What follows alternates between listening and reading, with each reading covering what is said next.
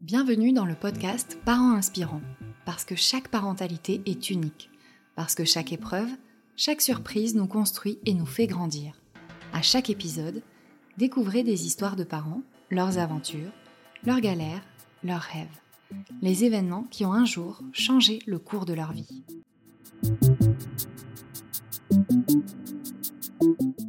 Ce podcast vous est proposé par berceaumagique.com, le site préféré des futurs et jeunes parents. Et maintenant, place à l'épisode.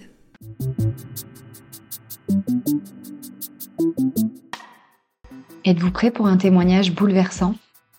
Judy Kael, maman très active de deux garçons, mène une vie épanouissante et calme avec ses enfants.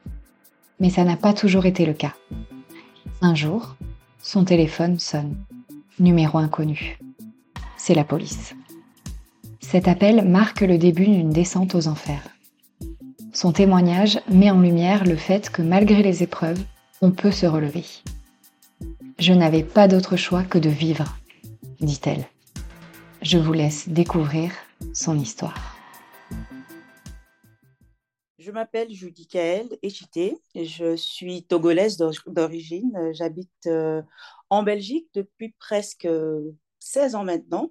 J'ai presque 40 ans et euh, je suis maman de deux garçons, deux grands garçons de 18 et 14 ans. Je suis conseillère en allocation familiale, donc salariée à temps plein. Et à mes heures libres, euh, je suis euh, indépendante à titre complémentaire. Donc, je suis coiffeuse et maquilleuse de mariée.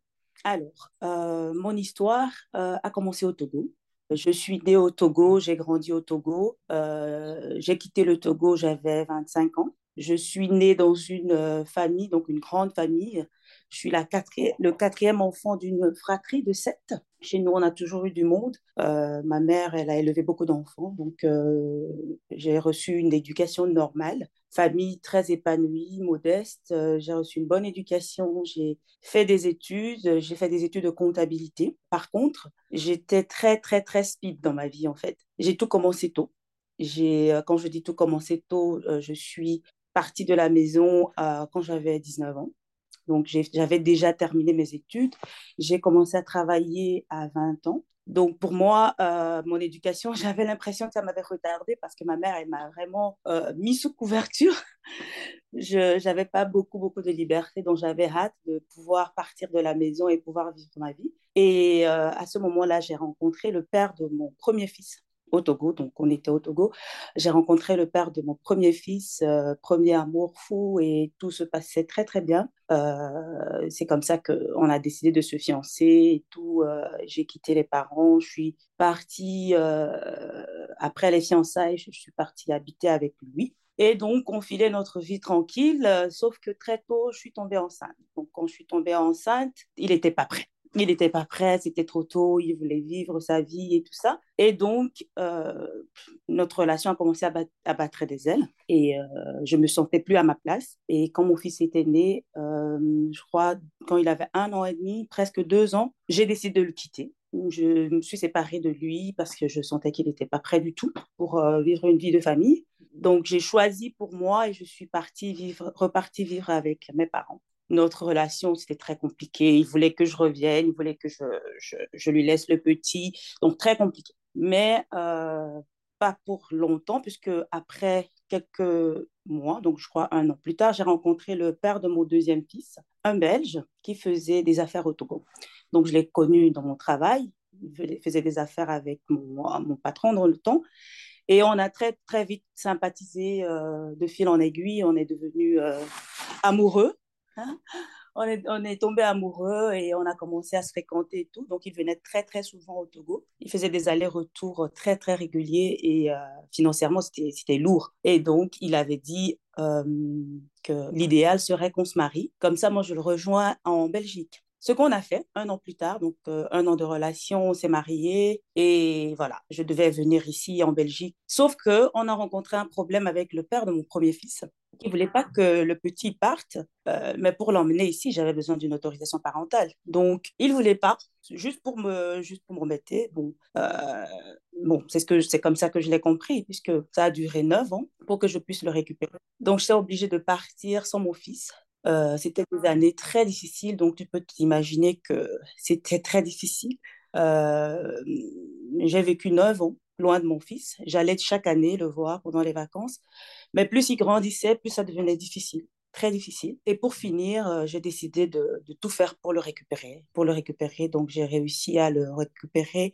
Il est arrivé en Belgique en 2017 seulement. Je suis arrivée en 2008. Donc mon fils est arrivé en 2017 et aujourd'hui, euh, grâce à Dieu, tout se passe très bien. Euh, les neuf ans qu'on a passé séparés, on a pu les rattraper. Bon, c'est du temps qui est passé, mais bon, je pense qu'on a essayé de tout coller et aujourd'hui, on est comme des potes. il a 18 ans. C'est mon protecteur, c'est mon, mon confident et, ça se passe très, très, très bien.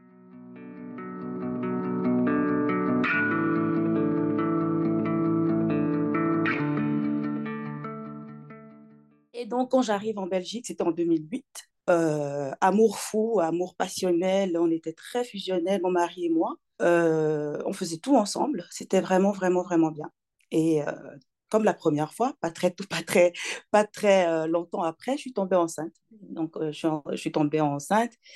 Et euh, comme on habite du côté flamand de la Belgique, donc en région flamande, ici on parle le néerlandais.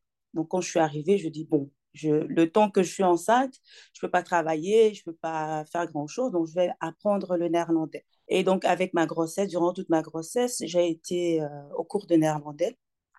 Et euh, quand mon fils était né, je parlais déjà assez bien néerlandais. Et dès que mon fils est rentré en crèche, je suis partie euh, à l'école. Donc, comme je l'avais dit, j'ai fait, j'ai un diplôme en comptabilité au Togo. Mais pour pouvoir travailler en Belgique, je dois pouvoir prouver que j'ai la capacité de travailler. Donc, il n'y a personne qui va m'engager euh, dans une boîte avec un diplôme togolais. Donc, je suis partie à Bruxelles, je me suis inscrite et, j'ai fait les cours. Heureusement, je crois que ça a duré un an et demi. Donc, euh, la première année, la deuxième année, avant que ça finisse, euh, j'ai mon diplôme euh, de comptabilité, donc l'équivalent.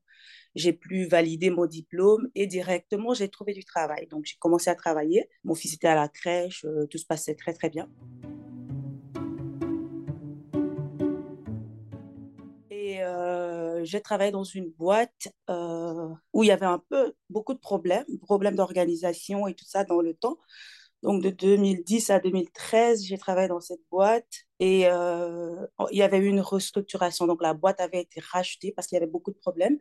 Et donc à ce moment, j'ai été licenciée. Donc je me dis, bon, maintenant que je suis licenciée, j'aime pas les chiffres du tout. Je détestais ce que je faisais parce que la boîte avait plein de problèmes et la compta, c'était pas ça. Et donc je me suis dit, non, je suis pas faite pour faire la comptabilité. Je dois changer. Et je suis retournée à l'école. J'ai fait des cours de, euh, de langue. En fait, c'est de l'administration avec les langues. Donc, français, anglais, néerlandais et allemand. Donc, c'est ce que j'ai fait. Et ça a duré 15 mois, je pense, une année et demie. Et euh, pendant, pendant que j'allais à l'école, euh, le temps passait, évidemment, dans ma relation, dans mon mariage, il y avait beaucoup de bas. Donc, il y avait les hauts et les bas, mais il y avait beaucoup de bas avec mon mari, euh, on avait plein de, plein de problèmes. Bon, des problèmes de, couple, pas des problèmes de fond, mais des problèmes de couple. Et donc, euh, un peu avant, donc 2014, quand je voulais, euh, avant que je ne passe mes examens, j'ai décidé de le quitter parce que c'était très difficile à la fin à tenir, aller les cours à la maison, des problèmes et tout ça, et j'ai décidé de le quitter. J'avais pas de travail, j'étais au chômage. C'était très difficile, une décision très, très difficile parce que je devais vivre sans argent. J'avais que euh, mon chômage. Et euh, je me dis quand même qu'il fallait que je décide de faire, de faire un choix parce que je suis quelqu'un de très indépendant. Tu vois, euh, je, dès qu'il y a quelque chose qui ne va pas, je choisis toujours pour moi. Je veux vivre, je veux vivre en paix et je me dis qu'il n'y a personne qui a le droit de me voler cette paix Donc, à partir du moment où je peux fuir, c'est pas, c'est pas une question de fuir, c'est je me protège et je veux vivre pour moi. Donc, j'ai encore décidé de quitter mon mari dans le temps. Sauf que avec lui, c'était beaucoup plus compliqué puisque, bon, la relation était très fusionnelle. Il voulait que je revienne euh, et moi, je voulais pas revenir. On vivait comme ça, séparés, mais on essayait quand même d'entretenir une relation assez saine pour le petit, parce qu'il y a le petit à éduquer et tout ça. Euh, là, j'avais terminé mes études, j'avais reçu mon diplôme et j'avais commencé mon stage. Donc, j'étais séparée, j'étais avec euh, mon fils dans un petit appartement.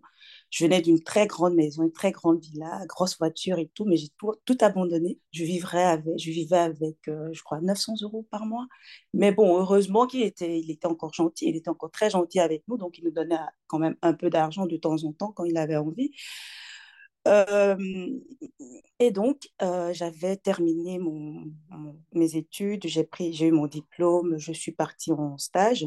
Et un vendredi, j'étais à mon stage. Mon mari devait récupérer le petit à l'école parce que le petit était chez lui le week-end. Donc, moi, j'étais à mon stage et l'après-midi, vers 13h, donc 13h comme ça, 13h30, je vois un appel. Ah, j'ai déjà la, la tension qui monte. J'ai reçu un appel appelant inconnu. Je décroche. C'était la police. La police de notre ville qui m'appelle pour me dire, écoutez madame, euh, apparemment votre euh, mari, euh, d'après ce que sa famille a dit, devait récupérer son fils. Et donc on vous appelle pour vous dire qu'il ne va pas pouvoir récupérer son fils parce qu'on l'a retrouvé décédé aujourd'hui, ce matin, chez lui, dans sa maison.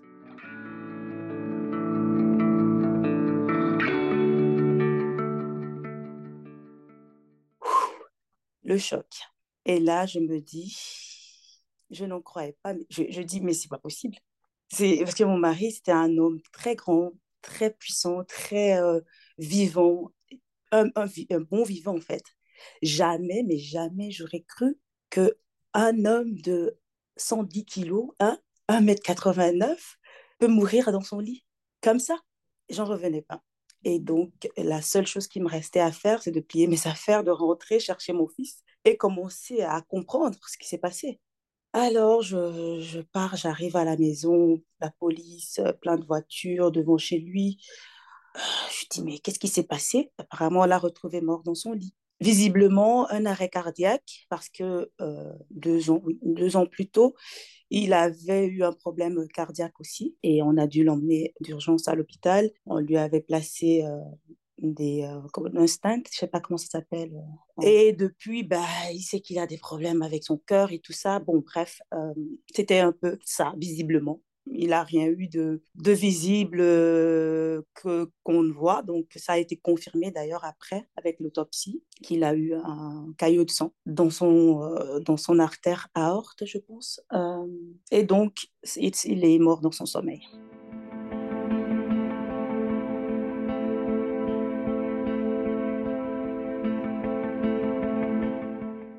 Et là commence la plus grosse misère de toute ma vie en fait, je ne crois pas et j'espère vraiment ne plus vivre des années comme ça parce que c'était très, très, très difficile.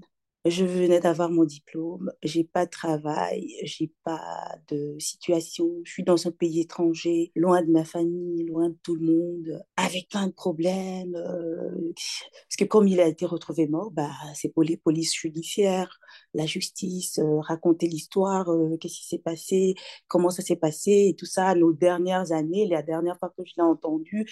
Bon, bref, c'est pas qu'on me, on me soupçonnait pas, mais c'est pour retracer tout ce qu'il a fait les dernières semaines avant de, décéder pour voir si on pouvait retrouver quelque chose. Mais bon, bref, ça c'est euh, beaucoup plus pour euh, les... Euh, c'est beaucoup plus intime, donc je ne vais pas en dire plus, mais toujours est-il qu'il était décédé dans son sommeil tout seul et c'était très difficile. Je ne comprenais pas et surtout je me disais, qu'est-ce que je vais expliquer à mon fils, comment je vais lui raconter?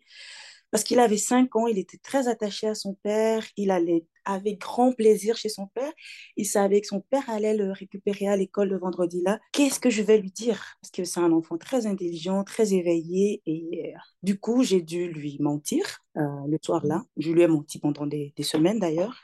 Et je lui ai dit que son papa avait voyagé, et, parce que je cherchais, vous voyez, je, cherchais les, moyens, je cherchais les mots pour expliquer à mon fils que son père était décédé. Et comment est-ce qu'il était décédé? Et Voilà, pour un enfant de 5 ans, c'est très difficile, tu vois. Et donc, j'ai dû faire venir euh, ma famille de l'étranger, donc ma famille euh, en Italie, en France, parce qu'ils sont venus directement pour me soutenir, parce que c'était la misère, c'était vraiment la descente aux enfers, c'était même si on avait des petits problèmes, allez, c'est pas des petits problèmes, mais même, si on avait des problèmes entre nous, c'est un homme aimable, c'est un homme euh, super chaleureux, super gentil, qui adorait ses enfants. Allez, je ne comprenais pas, je ne voulais pas qu'il essaie, tu vois. Donc pour moi, c'était un blackout. C'est comme si les, les années qui ont suivi après, on me les a enlevées de ma vie, en fait. Jusqu'à aujourd'hui, j'ai comme l'impression que j'avais vécu quelque chose, que j'avais une autre vie et qu'aujourd'hui j'ai une autre vie. Donc il y avait ma vie avant, pendant cet événement et aujourd'hui, tu vois. J'étais très, très, très mal. Et comme ma, ma famille était venue, on a parlé au petit on a dû lui expliquer que voilà, euh, avec des paroles d'enfant, de, grand, on a essayé tant, tant bien que mal de, de lui expliquer ce qui s'est passé et tout ça. Et après, il a été enterré et puis bah, tout le monde est parti et puis bah, la vie continue, il faut s'accrocher et moi j'ai passé des semaines et des mois à pleurer, pleurer tous les jours. Tous les jours, je pleurais. Que je me disais, mais qu'est-ce que j'ai fait, quoi? Qu'est-ce que, qu'est-ce que je comprenais pas? J'ai jamais compris. Et mon fils, il avait commencé aussi à avoir des troubles de, de comportement. Pas des troubles, mais je sentais qu'il était plus lui, parce que c'est un enfant qui est très vivant et tout. Donc, qu'est-ce que j'ai fait? Euh, J'ai été voir un psy pour, euh, pour moi, pour mon fils, pour essayer de, de recanaliser tout ça, d'essayer de, vivre quand même euh, après cette perte.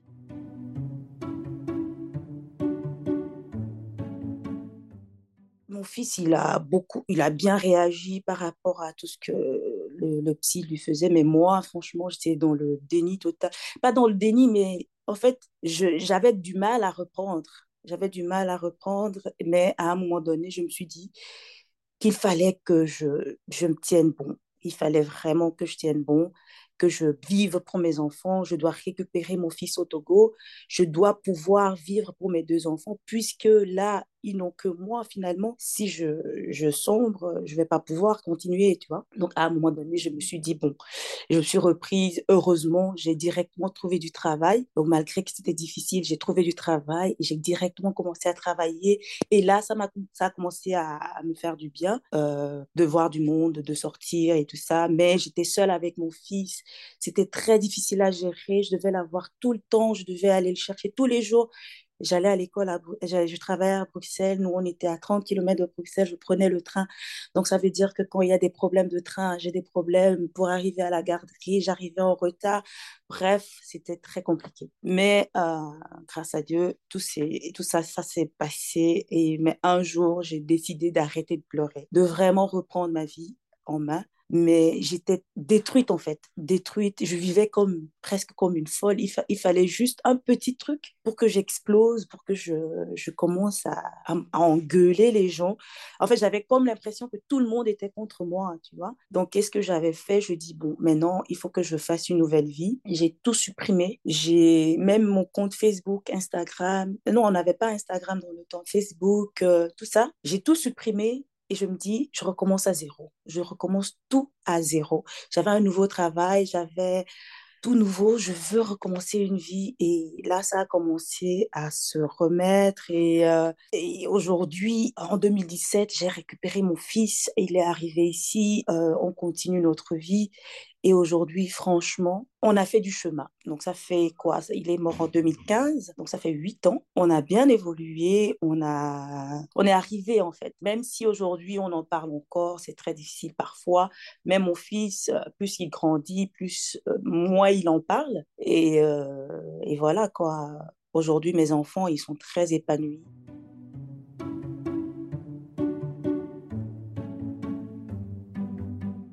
Comme je, je, suis maquilleuse, coiffeuse de, de, mariée, donc je suis tout le temps partie. Les week-ends, je travaille. En semaine, je travaille. Et je travaille à temps plein comme salarié. Et j'aime mon travail, donc j'ai mon entreprise euh, de maquillage et de coiffure de mariée. Et donc, j'étais obligée de les éduquer euh, à être indépendants. Mes enfants, ils sont très indépendants. Ils ont 18 et 14 ans, mais ils savent faire à manger. Ils, euh, ils savent entretenir la maison. Je peux même partir même parfois pour des, deux, trois jours, ils savent vivre seuls. Et c'est ça, c'est pour dire que de tout ça, il ne nous est resté, ne nous est resté que, que du positif parce que je pense que quand tu as vécu des choses comme ça, tu te dis que tu n'as pas beaucoup de choix que de vivre. Et moi, c'est ce que je dis toujours à mes enfants. Je dis aujourd'hui, on vit on vit parce que chaque jour compte, ça peut s'arrêter à tout moment. On est très reconnaissant pour, pour la vie que nous avons aujourd'hui. Heureusement que je travaille, j'ai un bon travail, euh, on va en vacances, on vit bien et tout ça. Donc je leur dis toujours, rien n'est perdu dans la vie en fait. Et tout ce que je fais aujourd'hui, euh, je crois que tu l'as vu aussi sur mon, mon Instagram, je suis très très très motivée. J'ai l'impression que cet événement m'a donné des ailes en fait. J'ai poussé des ailes et je me dis, si si, j'ai pu vaincre cette situation, il n'y a rien qui pourrait m'arrêter en fait. Il n'y a rien qui me ferait plus mal que ce que j'ai vécu dans ce temps-là. Et mon rêve aujourd'hui, c'est de pouvoir réussir ce que je fais et de pouvoir donner à mes enfants la vie qu'ils méritent. Je ne veux pas que mes enfants un jour disent voilà, euh, nous on n'a pas pu faire ça parce qu'on n'avait pas de papa, puisque mon grand il est ici, son père il est en Afrique. Euh, il entend son père, mais bon, on n'a pas de relation très étroite. Donc, les enfants, je les ai toutes seules. Je les élève toutes seules et, je veux leur montrer que même si c'est mal parti, même si euh, tout le monde t'a déclaré euh, vaincu, tu peux encore te lever. Tu peux encore faire de bonnes choses dans la vie, tu peux te reprendre, tu peux faire tout ce que tu veux, en fait, avoir tout ce que tu veux et être la personne que tu veux, si toi, tu le veux, en fait. Et c'est ça que j'arrête pas de dire à mes enfants.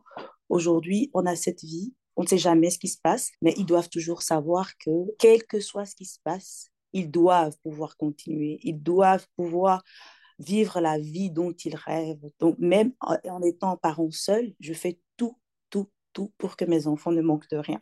C'est pour ça que je travaille autant. Je refuse de cohabiter parce que je n'ai pas envie euh, d'imposer quelqu'un à mes enfants puisqu'ils n'ont l'habitude que de moi. J'ai toujours peur de, de, de, de, ne pas pouvoir gérer quelqu'un à la maison parce qu'ils n'ont pas l'habitude du tout. Mais pourtant, je ne suis pas contre la cohabitation, non, mais j'ai choisi de d'abord éduquer mes enfants, de terminer ça, tu vois, avant de m'engager euh, dans une cohabitation quelconque. Donc, c'est pas que je ne veux pas cohabiter, mais c'est juste que je préfère protéger mes enfants, je préfère euh, leur donner le calme, donc leur laisser le calme qu'ils ont maintenant, pouvoir grandir en toute sérénité. Et, bon, maintenant, ils ont 18 et 14 ans.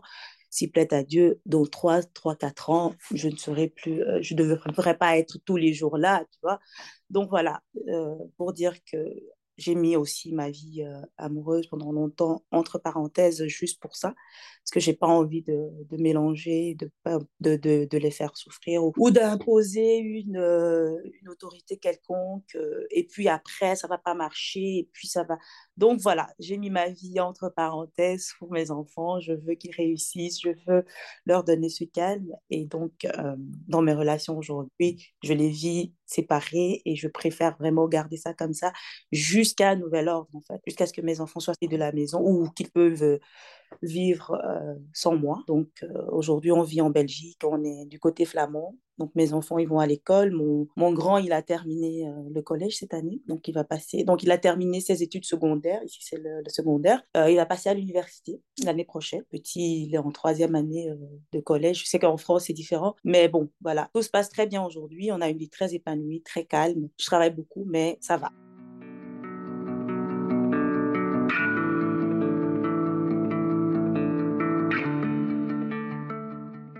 Je pourrais dire, c'est que, OK, il y a les enfants, mais il y a aussi euh, nous. En fait, euh, moi, je pense qu'à ce moment-là, j'étais très préoccupée par mon fils et j'avais négligé mes, mes propres sentiments. J'étais plus occupée à, comment je vais justifier, comment je vais pouvoir l'élever tout, seul, puisqu'il est très attaché à son père. Donc, je pense que la communication est très, très importante euh, dans ce cas-là. Mais moi, c'est parce que je n'avais pas les mots, je n'avais pas la force de le lui dire. Donc, c'est pour ça que j'ai fait venir ma famille. Donc, je pense que ça serait très important de, se faire encadrer très tôt, de pouvoir euh, faire intervenir d'autres personnes si nécessaire, parce qu'on avait bien fait ça. Il était très heureux de voir tout le monde, euh, venir chez nous et tout ça. Et, dans ce cadre-là, on le lui a dit. Donc, c'était beaucoup plus facile à communiquer que de me retrouver toute seule avec lui en pleurant parce que j'allais pleurer de toutes les façons. S'il commençait à me poser des questions, j'allais lui dire des choses qui ne, qui ne convenaient pas. Donc, euh, je pense que faire intervenir d'autres personnes, ça pourrait vraiment aider. Et surtout, penser à soi, ne pas négliger ses propres sentiments parce que ça revient en bloc et c'est très, très difficile à gérer après.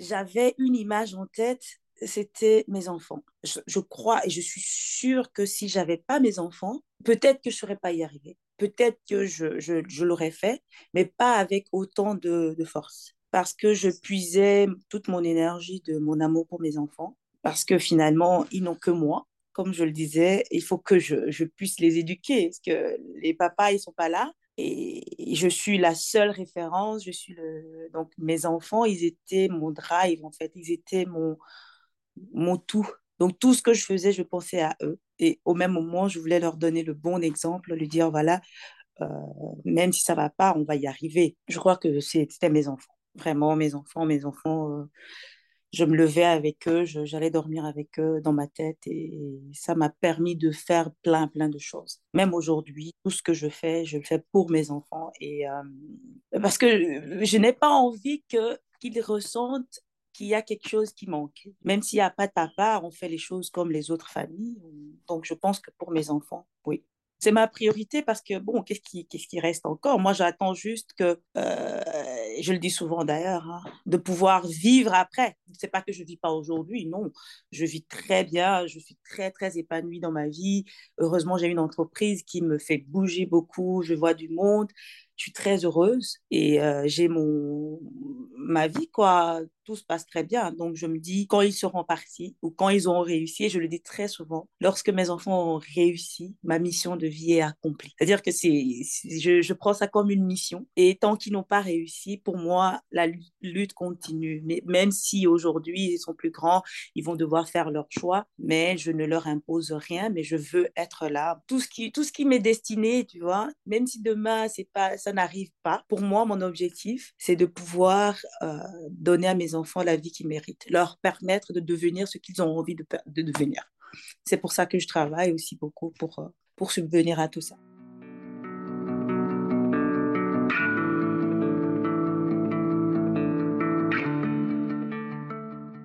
J'avais déjà essayé d'écrire un livre, mais je me dis, c'est trop difficile, trop difficile à écrire, comme je te disais tantôt aussi c'est très difficile à mettre sur papier. Mais je me dis, un jour, si quelqu'un me demande de me raconter mon histoire, je la raconterai, mais avec beaucoup de positivité, parce que après tout, cette épreuve m'a rendu inébranlable, en fait. J'ai vraiment l'impression d'être inébranlable aujourd'hui, parce que j'ai été très brisée dans le temps, je me suis recollée, et mais en recollant, j'ai vraiment recollé j'ai recollé, je me suis dit, il n'y a personne, il n'y a rien ni personne qui pourrait encore me briser comme ça. La seule chose qui pourrait m'arriver, qui pourrait encore me briser comme ça, ce serait que qu'il arrive quelque chose à un de mes enfants. Alors là, je retomberai peut-être, mais si c'est pas ça, il n'y a rien qui pourra m'arrêter, il n'y a rien qui pourra me, me trouver si bas. Et aujourd'hui, je le dis avec fierté, je suis arrivée, j'ai réussi. C'est pas évident, c'était pas du tout évident, mais je l'ai fait.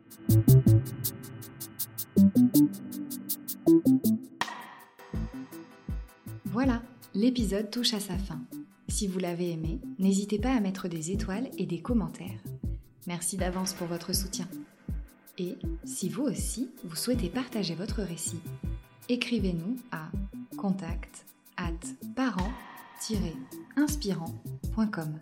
Nous avons hâte de vous lire. Ce podcast est produit par berceaumagique.com le site coup de cœur pour tous les cadeaux de bébé. À très vite pour un prochain épisode.